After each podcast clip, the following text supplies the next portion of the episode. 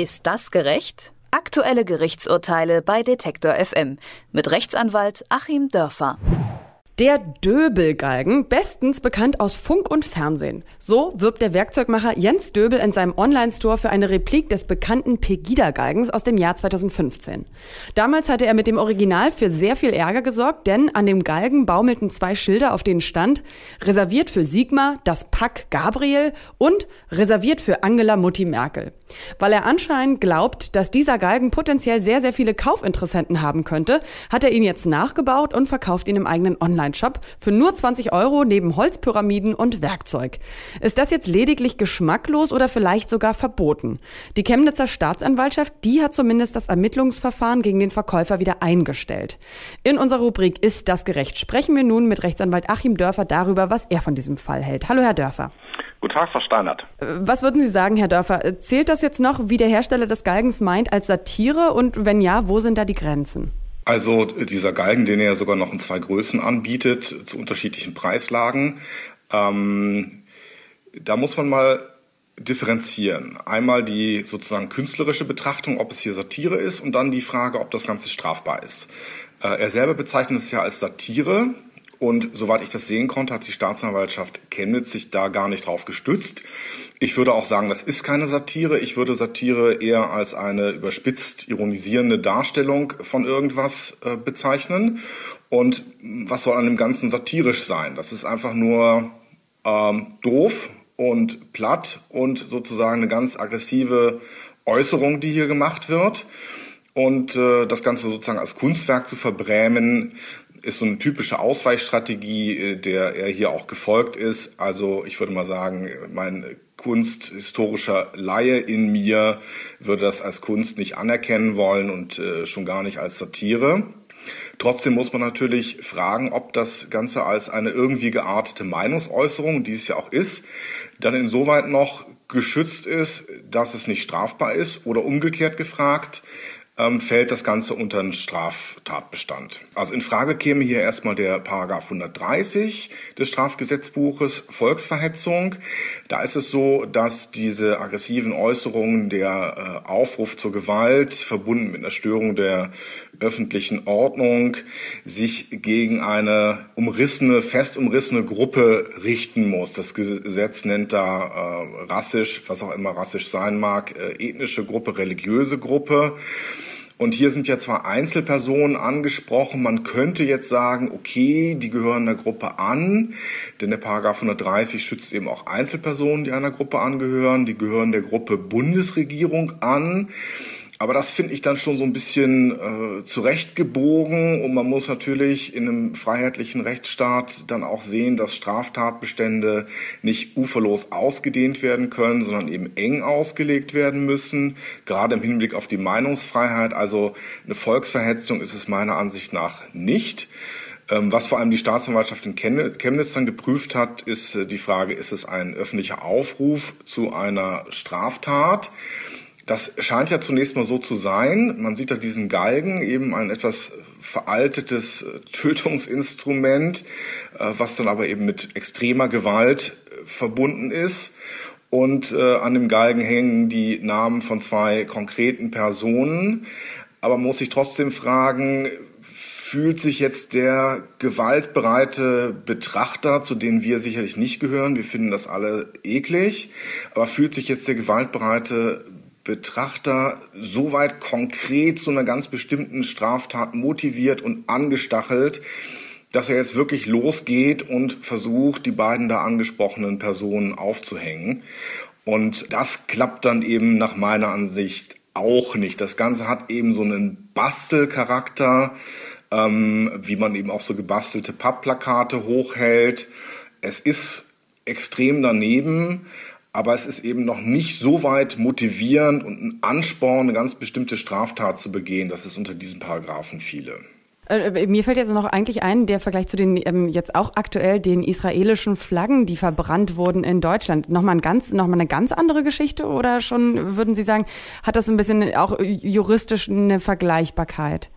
Ja, absolut. Ähm, das hat ja auch vom, vom, äh, von der Meinungsäußerung her erstmal eine Vergleichbarkeit. Auch da wird ja mit Symbolen gearbeitet und diese Symbole werden mit extremen Gewaltfantasien verbunden. Da ist es einmal das Hängen, da ist es einmal das Verbrennen. Der Scheiterhaufen, der natürlich historisch auch mit, mit Juden verbunden ist, äh, überhaupt, ähm, ja, das Wort Holocaust heißt ja, dass alles verbrannt wird. Ähm, da werden ganz üble Zusammenhänge hergestellt, wie ja auch der Galgen dann üble Zusammenhänge herstellt, auch in den rechten Bereich, weil ja nun tatsächlich die sogenannten Volksverräter, das Wort wird dann ja auch mal benutzt, die wurden ja zu einer Zeit mal aufgehängt.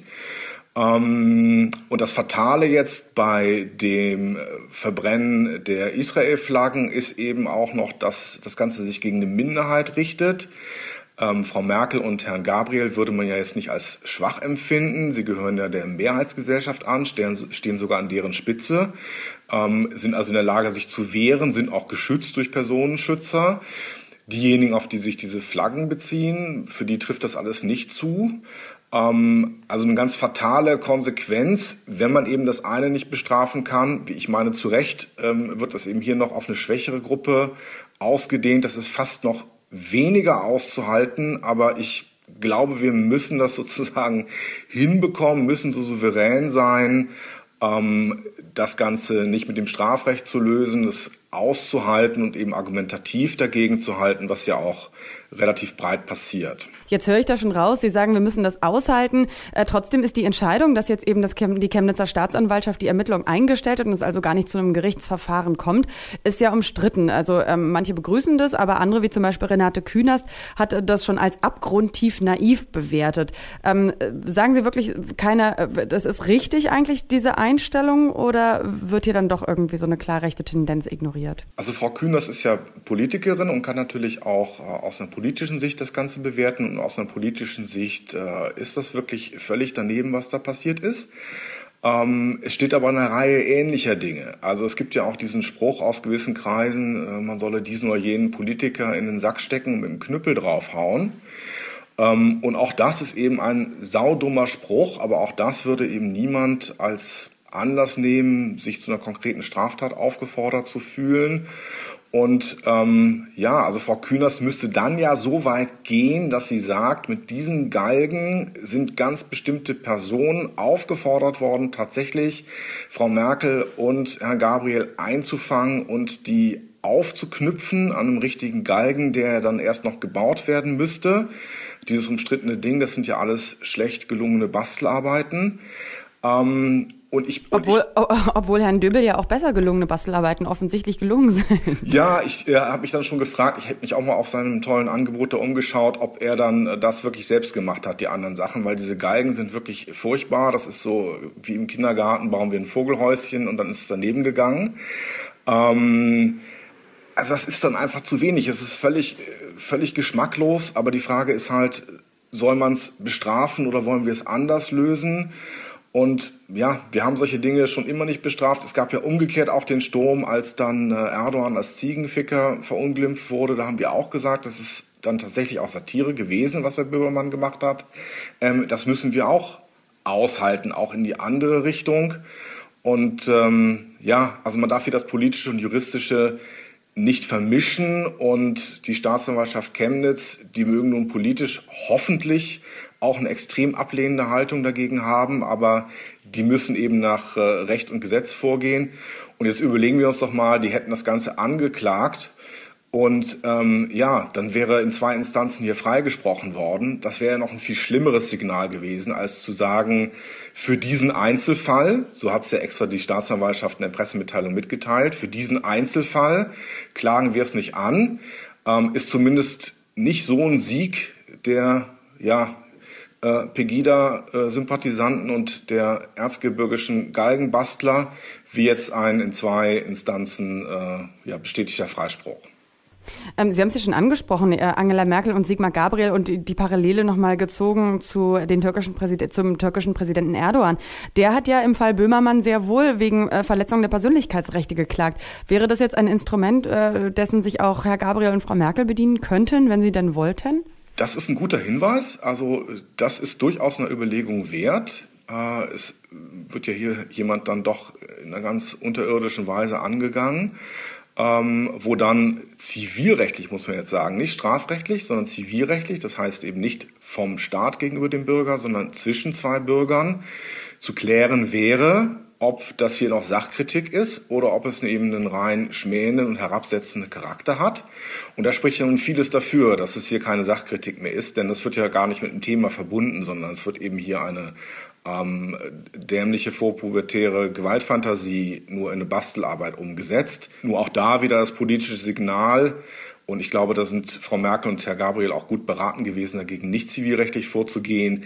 Will man sich denn wirklich auf die Ebene herabbegeben? Will man denn wirklich seine eigene Augenhöhe so weit senken, dass man so knapp über der Grasnarbe äh, dem Bastler da in die Augen schauen kann und sich wirklich vor dem Zivilgericht mit ihm auseinandersetzen?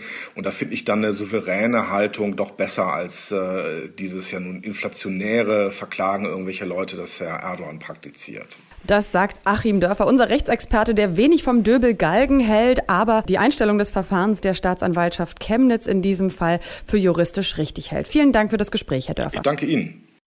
Ist das gerecht? Aktuelle Gerichtsurteile bei Detektor FM mit Rechtsanwalt Achim Dörfer.